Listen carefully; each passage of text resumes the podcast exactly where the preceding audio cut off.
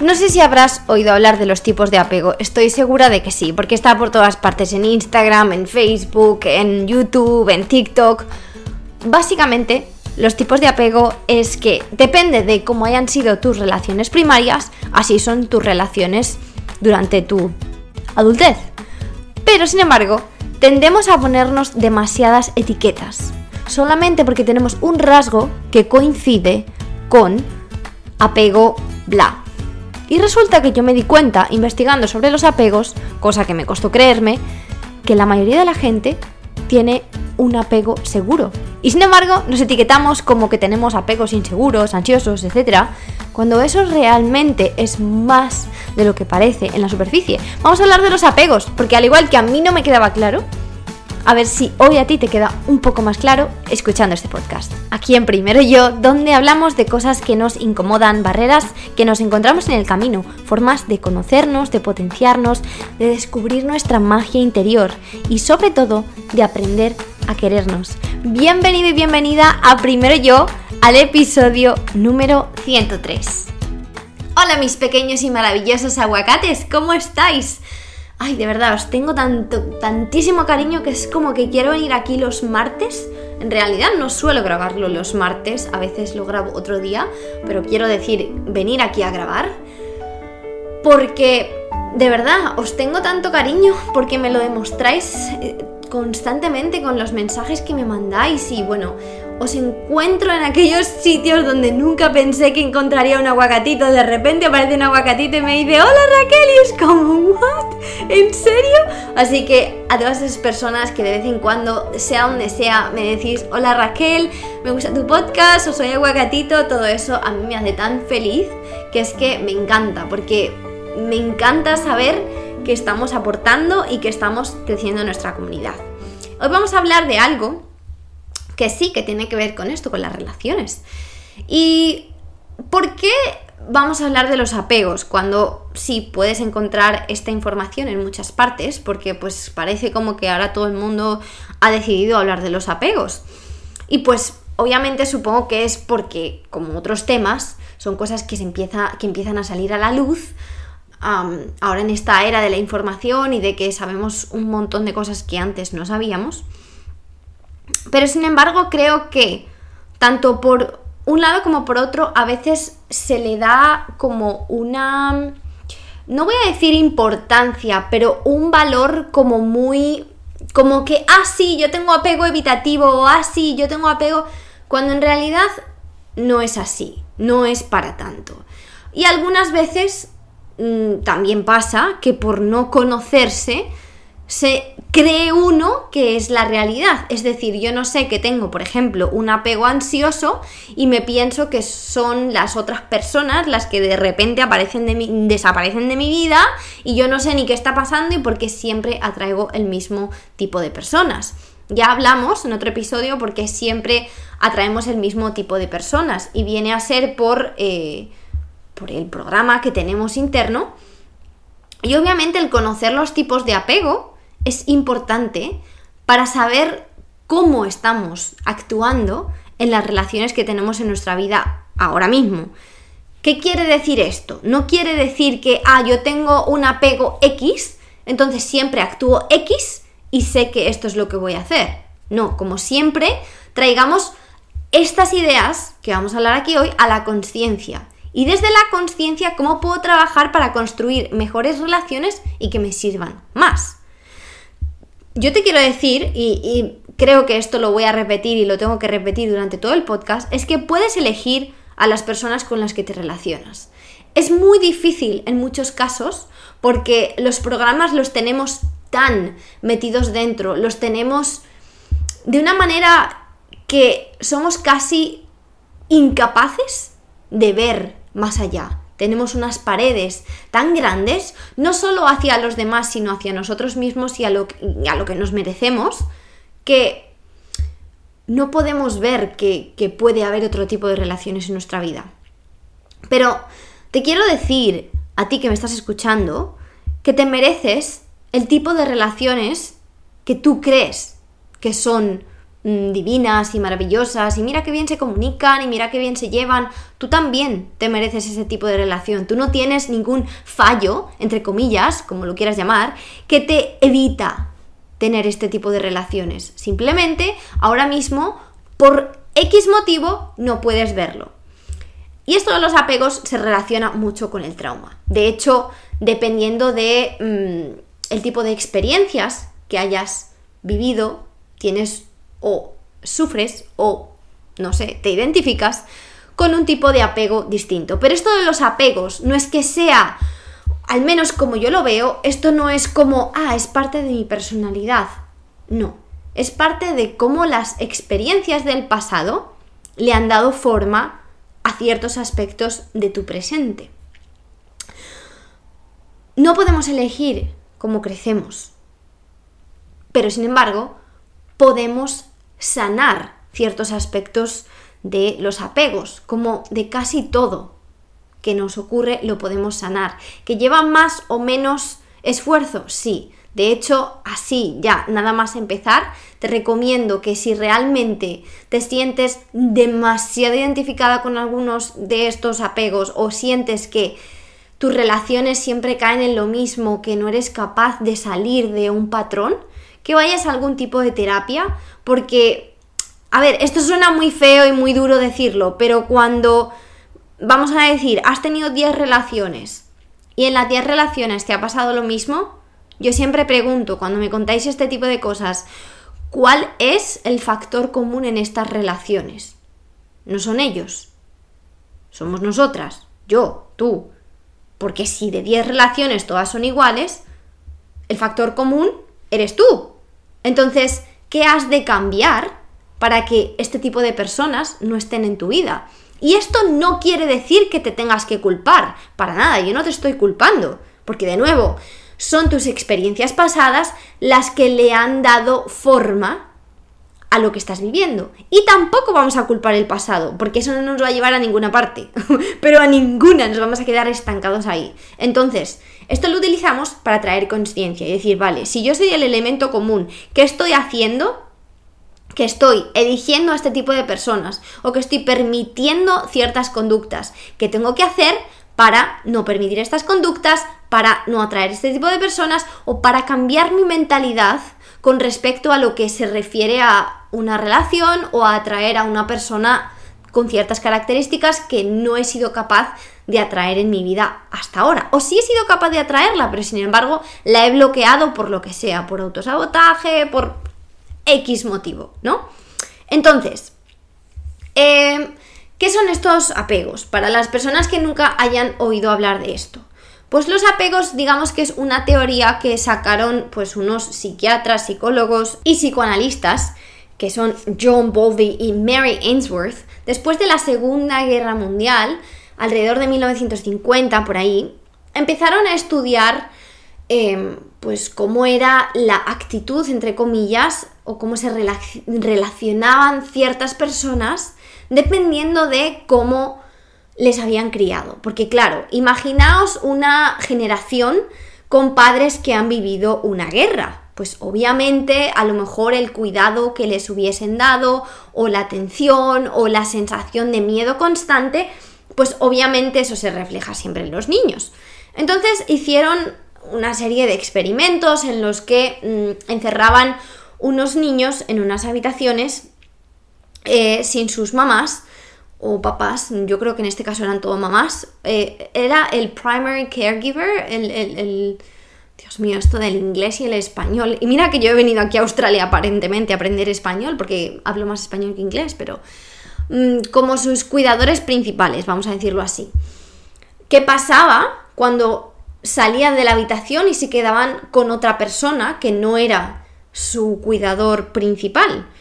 Y había niños que lloraban mucho, pero se acababan calmando, había niños que no hacían caso y como que lloraban y les daba igual quien viniese que no se calmaban, había otros que reprimían las emociones y no decían nada. Entonces ahí empezaron a decir, ah, bueno, hay ciertos niños que hacen esto, hay ciertos niños que hacen esto, o niñas, y er, otros que hacen tal cosa. Entonces definieron varias categorías La mm, que se considera más común es el apego seguro. Mirad, cuando yo empecé a aprender sobre los apegos y yo vi que el apego seguro tiene un porcentaje en estudios, obviamente, esto como todos son estudios, del 55 al 65%, yo dije, ¿qué? Esto no se lo cree ni Rita. O sea, como que un 50... O sea, la mayoría de la gente que, yo conozco no, no se sienten súper bien en sus mm, relaciones, no se sienten seguros, no se sienten queridos. Pero, claro, la vida te va enseñando más cosas. Y es que el apego seguro, que ahora vamos a decir lo que es, es ese apego en el que mm, uno se siente súper bien, tranquilo con sus relaciones, ¿no?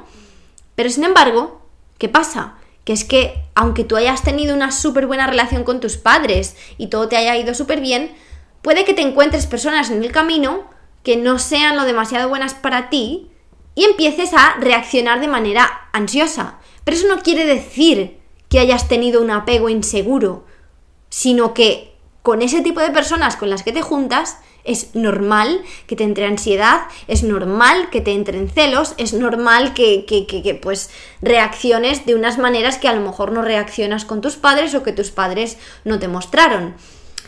Esto está muy relacionado con el trauma, porque si bien los primeros siete años de nuestra vida son los más significativos, cuando se refiere a entender cómo es el mundo fuera, para entender mm, cómo nos vamos a relacionar, no solo con las personas, sino con las cosas, qué pensamientos vamos a tener, qué conexiones se forman en nuestra mente, no quiere decir que no se formen nuevas conexiones durante el resto de nuestra vida, no quiere decir que no pueda haber trauma después de esos siete años y no quiere decir que no podamos cambiar nuestra imagen de la vida cuando somos más mayores. Y este puede ser el caso.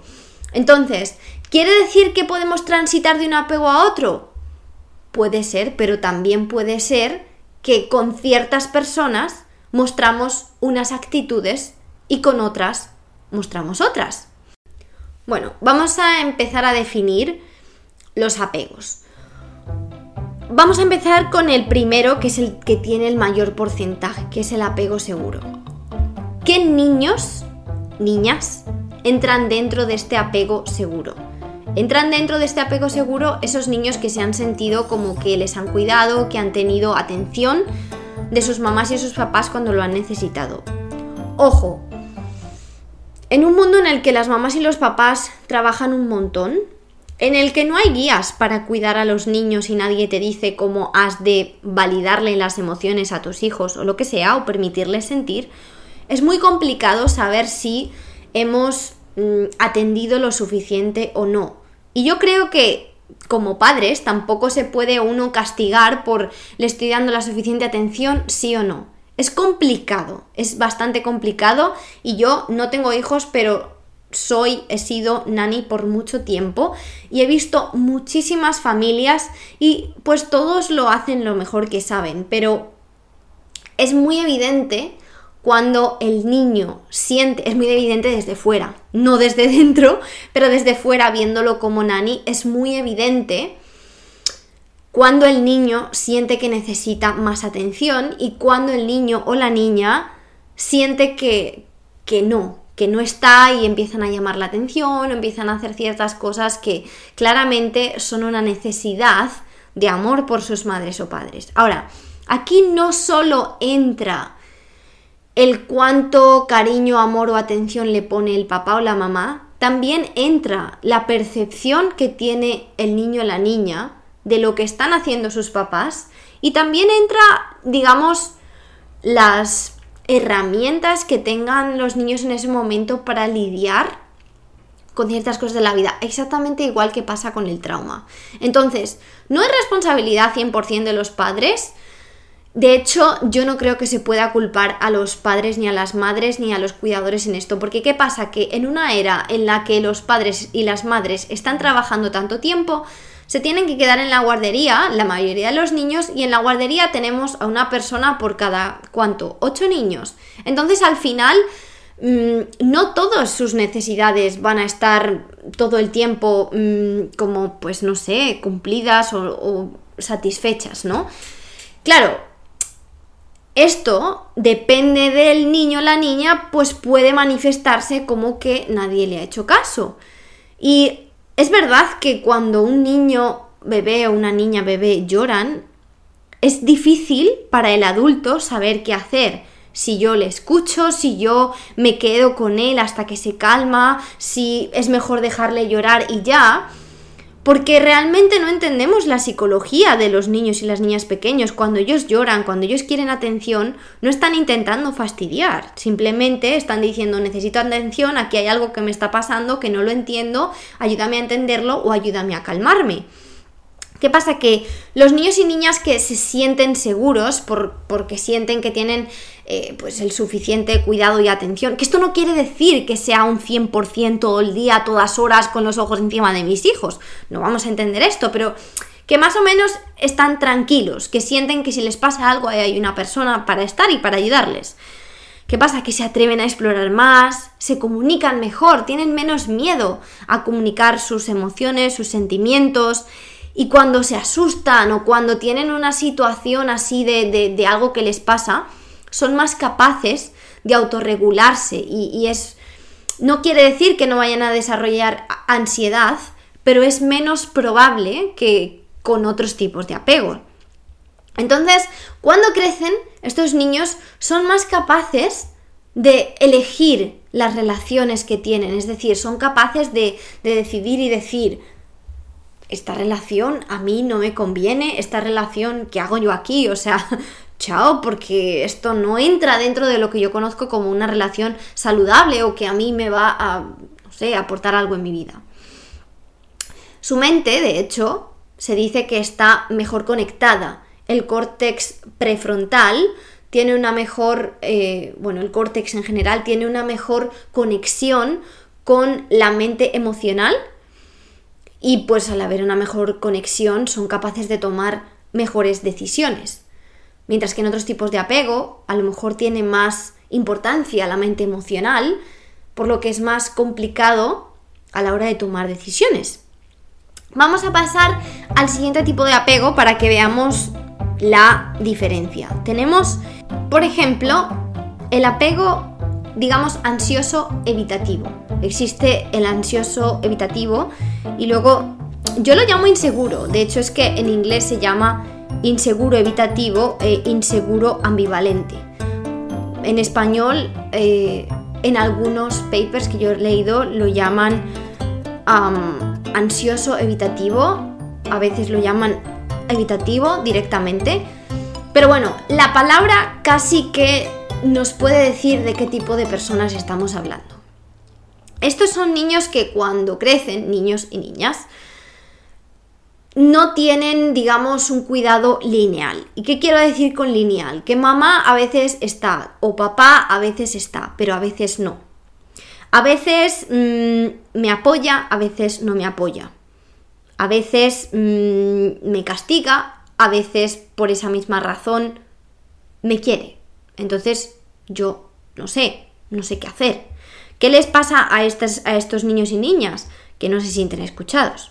Entonces se frustran. ¿Qué empiezan a hacer? Las cosas por sí mismos. Porque es como, pues si no lo hacen por mí, ya lo hago yo. Se convierten en estas personas que vamos a llamar como independientes.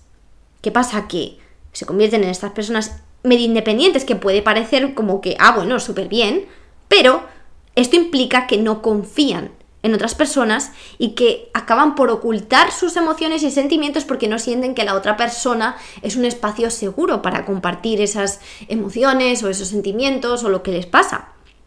¿Qué hacen? Que rechazan la intimidad. Es decir, este tipo de personas que tienen parejas, pero sin embargo hay muchas partes de la intimidad que evitan, hay muchas comunicación, perdón, conversaciones que evitan, el, el decir te quiero es una cosa que les produce muchísimo, o sea, como que les quema por dentro. Mm, el tener conversaciones que van más allá de lo así como superficial les crea mucha ansiedad. No tienen la capacidad de regularse emocionalmente tan bien como los que forman parte del grupo de el apego seguro.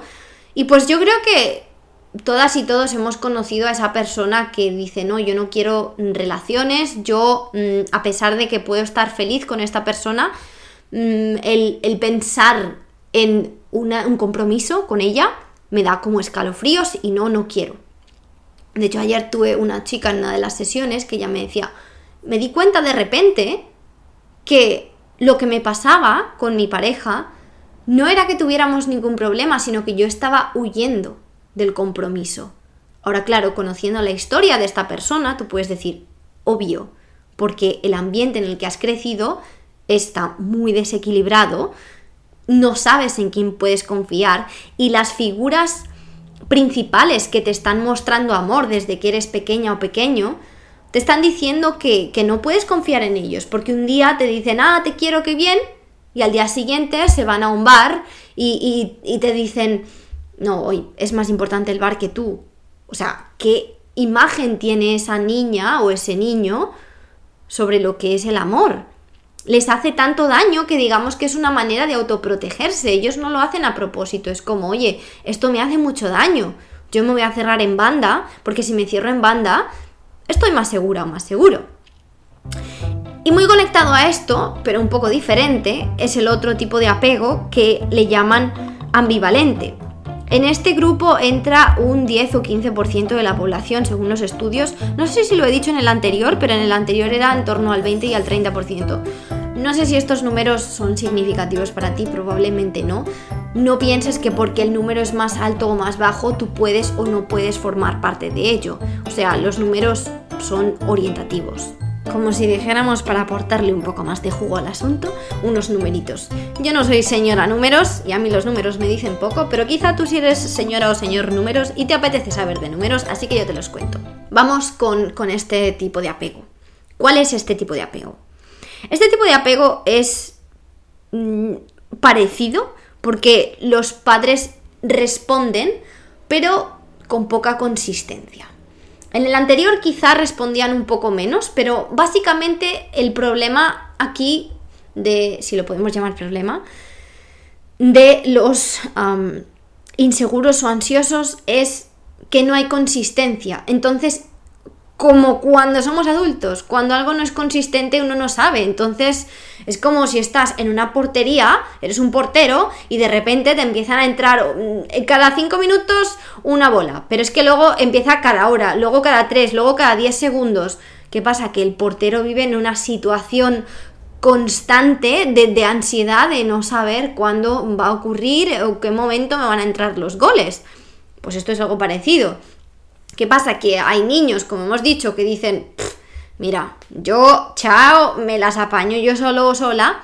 Y hay otros que dicen, no, yo me ato a ti, yo no me suelto porque yo no me arriesgo a que te vayas. Y esto viene también especialmente porque este tipo de apego son, me sale caregivers, son madres, padres, profesores, abuelas, eh, tías, lo que sea, que están un poco demasiado encima de los niños, o sea, estas personas que sienten que necesitan controlar todo de sus hijas y sus hijos sin darles como lugar a, explorar o hacer cosas porque pues el niño tiene que explorar, sino es como, tienes que hacerlo así porque yo lo sé, porque me lo ha enseñado mi experiencia, porque no sé qué. Y claro, mm, está bien, que, porque lo que quieren estas personas es proteger, obviamente. Pero entonces el hecho de ser tan intrusivos o tan demasiado atentos no hace que el niño mm, tenga una seguridad en sí mismo o en sí misma. Y también hace que cuando el niño o niña está acostumbrado a tanta atención y a tanto mi madre o mi padre me controlan todo, cuando se alejan es como que ¿What? ¿Qué está pasando? ¿Dónde está mi madre? ¿Dónde está mi padre? Entonces de ahí viene como entre comillas el nombre de ansiosos, porque ellos no saben. ¿Qué ocurre también? Que no se saben regular. No saben eh, si entran en un estado de ansiedad o de, nerviosismo, no saben bajar por sí mismos, porque esto es, esto es como todo en la vida. Si tú no dejas que tu hijo aprenda a caerse y a levantarse, pues obviamente la próxima vez que se cae lo que quieres es que le recojas tú. Y esto es así. Si tú no dejas que, em, que tu hijo aprenda por sí mismo depende tanto de ti que en el momento que no estás, todo se va, todo se va. Como siempre, lo mejor es el balance. Como siempre, lo más difícil, lo más difícil siempre es el balance, el punto medio, todo ese que decimos, ah, sí, bueno, mantén balance, sí, ya, bueno, ¿y eso cómo se hace? Entonces, claro, Aquí en ningún momento estamos culpando ni a las madres ni a los padres porque siempre lo van a intentar hacer desde su perspectiva, desde su amor, desde lo que saben. Y ojo, que tampoco les queremos justificar, como que, ah, bueno, es que lo ha hecho lo mejor que puede y aunque me ha causado todos estos traumas mi, infancia, son las mejores maravillosas personas del mundo, las amo y no importa a ver, hay que llegar a un punto medio y ser medio críticos y decir, no lo sabían hacer de otra manera, esto no estuvo bien, así que yo quiero trabajar en ello para mi propio beneficio, obviamente. ¿Qué más podemos decir de estas personas? Mm, digamos que son de estas personas que cuando tienen relaciones en el futuro les cuesta mucho estar solas y solos. Son de esas personas que si no estoy con mi pareja, estoy con mis amigos, si no con mi tía, si no con mi abuela, porque el estar sola y solo me crea mucha ansiedad.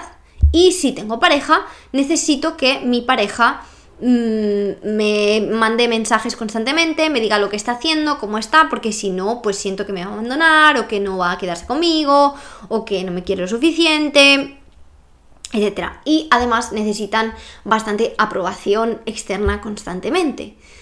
Si miramos a cómo han crecido, es más fácil ver el por qué se dan este tipo de cosas. Y a mí me encanta traer luz en este tipo de temas, simplemente porque nos ayudan a entender a otras personas. Y si damos con alguien que entra dentro de, este tipo de, apegos, es más fácil entenderlos y tener empatía y saber que, uno, quizá no son conscientes, dos, es extremadamente difícil salir de este tipo de programas que llevan en ti desde que eres pequeña o pequeño y que básicamente son tus gafas de la realidad.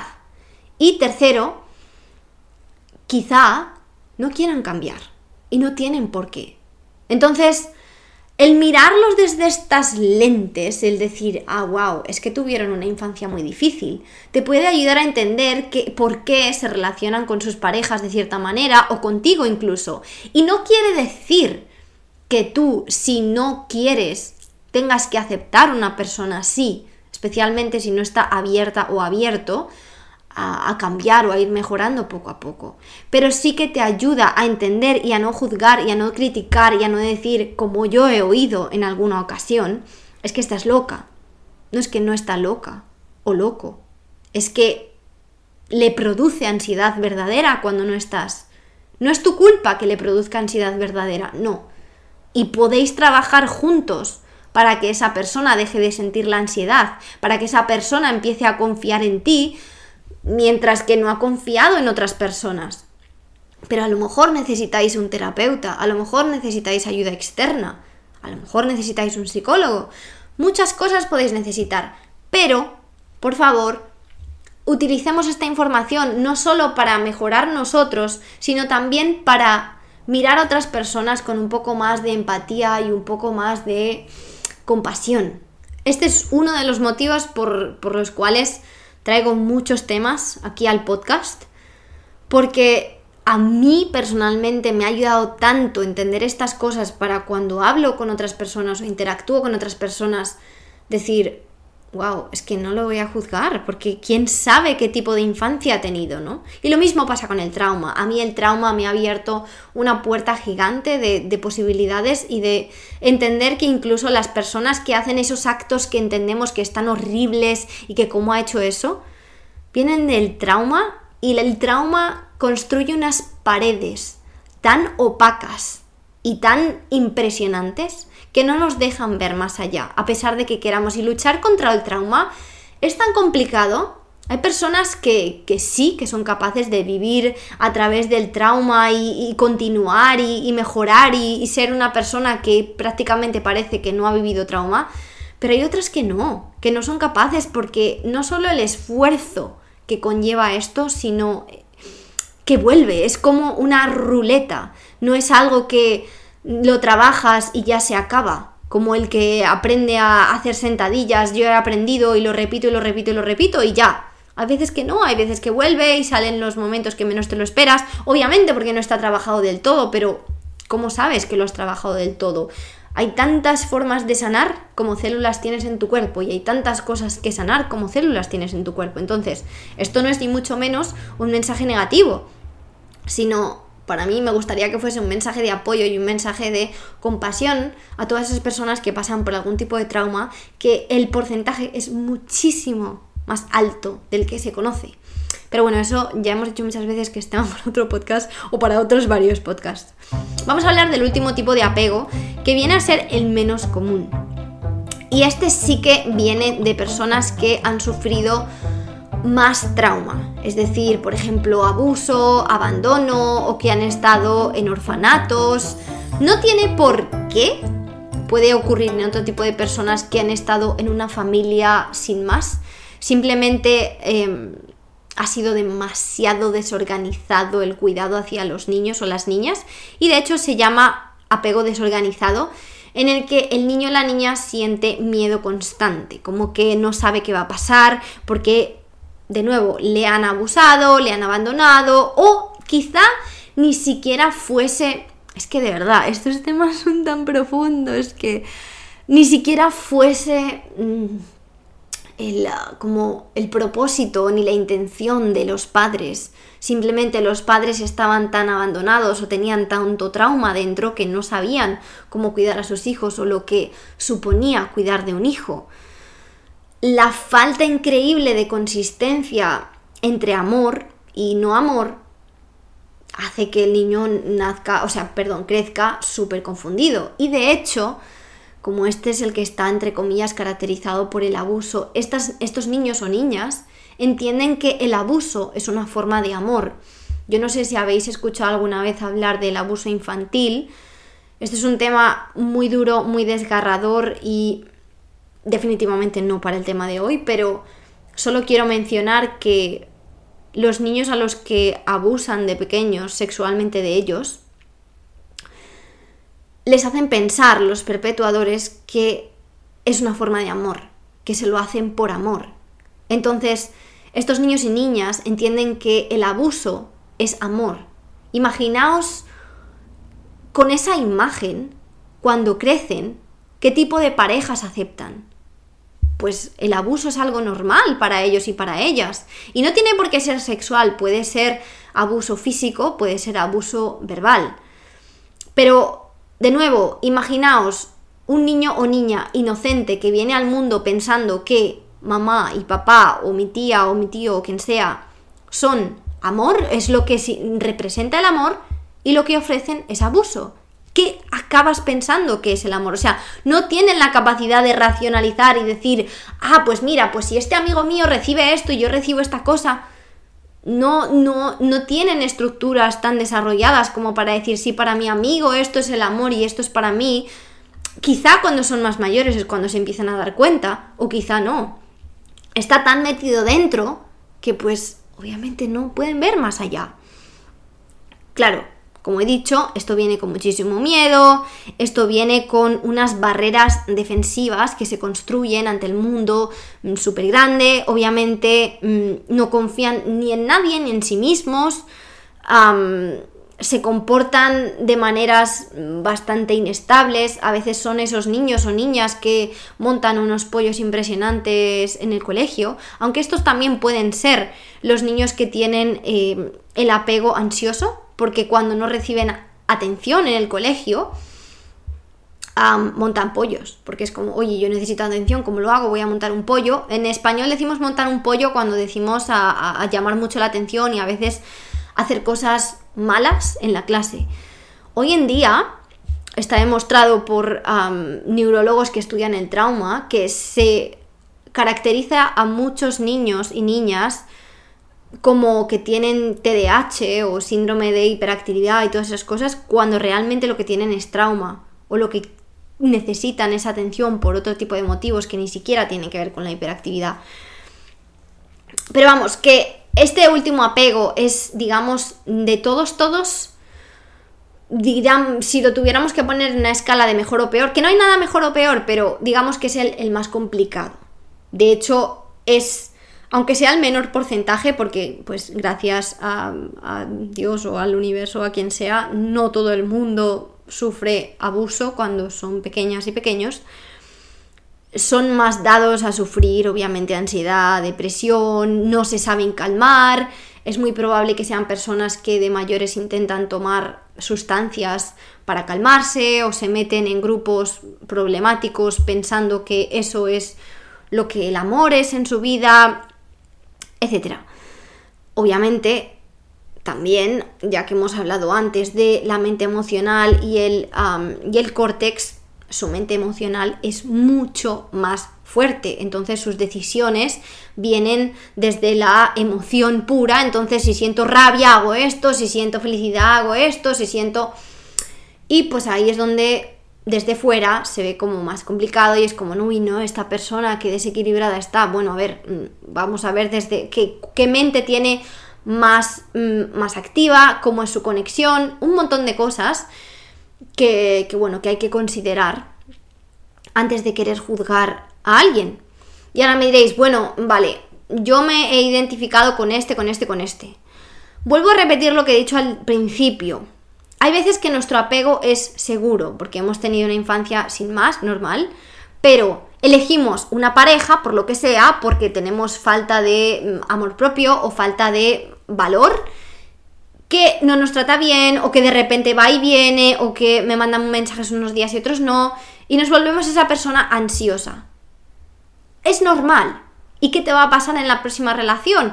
Que vas a utilizar ese filtro de la persona al que has tenido anteriormente para reaccionar a tu próxima pareja. Entonces vas a tener como esas lentes de no, mi última pareja me hacía esto, me engañaba, o se iba con otras, o me, me escribía un día y otro no, entonces siento que me vas a hacer lo mismo. Y juzgamos a quien no toca por lo que nos ha tocado vivir. Pero no quiere decir que entremos dentro de estos apegos. ¿Sí me explico? Entonces, mm, a veces el ponernos este tipo de etiquetas o el decir, ah, yo es que crecí así, por eso reacciono de esta manera, como que por una parte nos sirve para sentirnos validados como, ah, ya entiendo el por qué, pero también es súper fácil caer en el rol de víctima. De decir, no, es que como yo crecí así, mira, esto es lo que me pasa y me cuesta mucho cambiarlo y aguántate. Y mira por qué me pasa esto a mí. Y esta no es la idea. Yo sé que es lo más fácil y que es lo primero que viene, como el, victimizarse, como mira lo que me ha ocurrido, pero el papel de víctima no nos va a llevar a ningún lado más que a hundirnos en nuestra propia miseria. Entonces tenemos que tener cuidado con cómo utilizamos esta información y cómo la utilizamos para empoderarnos y no para hundirnos. ¿Qué preguntas te puedes hacer aparte de lo que acabas de escuchar? Porque habrás escuchado mucha información y además quizá te pase que hay varias cosas de distintos tipos de apego que cuadran contigo y no pasa nada. Eso también es muy normal y siempre va a haber un porcentaje más alto de un tipo que de otro, pero el tener características de distintos tipos no tiene nada que ver con que tengas todos los apegos, o quizás sí, pero a ver si me entendéis, que, que no es como que sean factores determinantes 100%, de nuevo lo utilizamos para servirnos, para que nos sirva de guía. ¿Cuáles son estas preguntas que yo te propondría para que tú empieces como a entenderte un poco mejor o a entender, no sé, cómo es tu relación con otras personas y con el mundo? Saca el cuaderno que vamos a cuadernear y vas a contestar a estas preguntas que tenemos para hoy. Pregunta número uno. ¿Creo que el mundo es un lugar seguro? Puedes darle pause y... ¿Pause? ¿Pause? Pausa. Puedes ponerle pausa. Puedes poner el podcast en pausa y escribir o puedes escribirlas todas y luego contestarlas. Porque yo voy a seguir con las preguntas. Pregunta número dos. Me siento querida. Siento que soy un ser que se merece amor. Pregunta número 3. ¿Soy capaz de confiar en otras personas? Y vais a ver aquí cómo a lo mejor vuestra respuesta es Sí, confío en las personas, pero no confío en tal persona. Que no confiéis en una persona no quiere decir que tengáis un apego ansioso, ni ambivalente, ni nada por el estilo. Es simplemente que hay personas que no te transmiten confianza. Pregunta número 4. Tengo miedo a expresar mis emociones.